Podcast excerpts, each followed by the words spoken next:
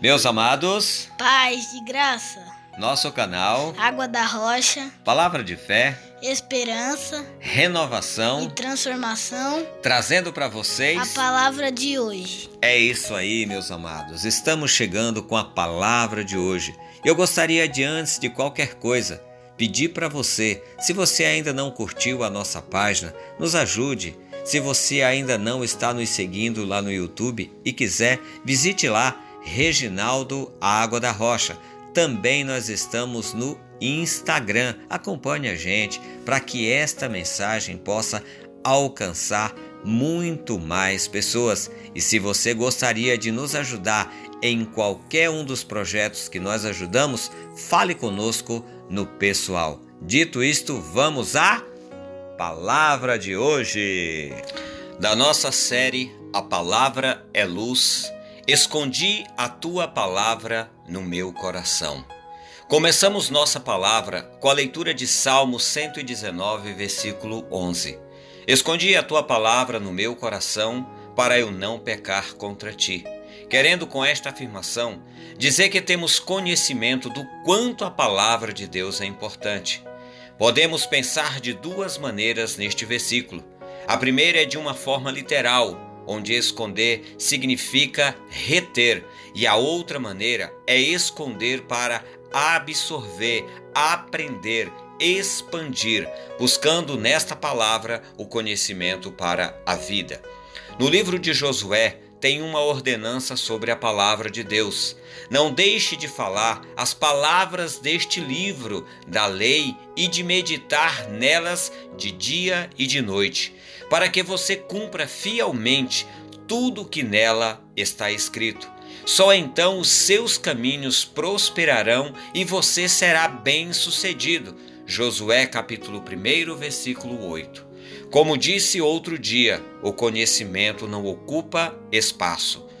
Por outro lado, o conhecimento abre portas, ele permite o crescimento e sim um crescimento sustentável. Conhecer a Bíblia, saber que a palavra de Deus é luz, nos aproxima do seu autor, do Criador de todas as coisas. Muitos poderão nos dizer: é impossível cumprir tudo o que nela está escrito. No entanto, precisamos pensar da seguinte forma: se no meu coração eu buscar a Deus, obedecendo seus mandamentos, buscando seguir seus ensinamentos, posso acertar muito mais que errar. Se Deus está comigo e sei que posso vencer as batalhas, inclusive a da incredulidade. Tem uma fala que eu gosto muito de usar ela, é só erra quem faz. Às vezes as pessoas apontam o erro dos outros, mas elas mesmo não conseguem buscar um entendimento, buscar fazer algo que é certo, por achar que é muito difícil, ou às vezes até achar que é impossível. Hoje vamos orar crendo nas promessas, buscando em Deus, e só então os nossos caminhos prosperarão e nós seremos bem-sucedidos. Oremos. Eterno Deus e soberano Pai, como é bom aprender da tua palavra. Como é bom saber que tua palavra é fiel e que, se meditarmos e nos dedicarmos a ela, aprenderemos o caminho da salvação. Como disse Jesus, eu sou o caminho. Jesus nos diz que Ele é a palavra, uma palavra viva e capaz de nos dar a vida eterna. Isso tudo está na tua palavra a Bíblia, que nos é parâmetro e exemplo da tua misericórdia e graça. Louvado seja o Senhor. Assim oro em nome de Jesus. Amém e amém. Amados, nossa missão é e sede cumpridores da palavra e não somente ouvintes, enganando-vos com falsos discursos. Tiago capítulo 1, versículo 22.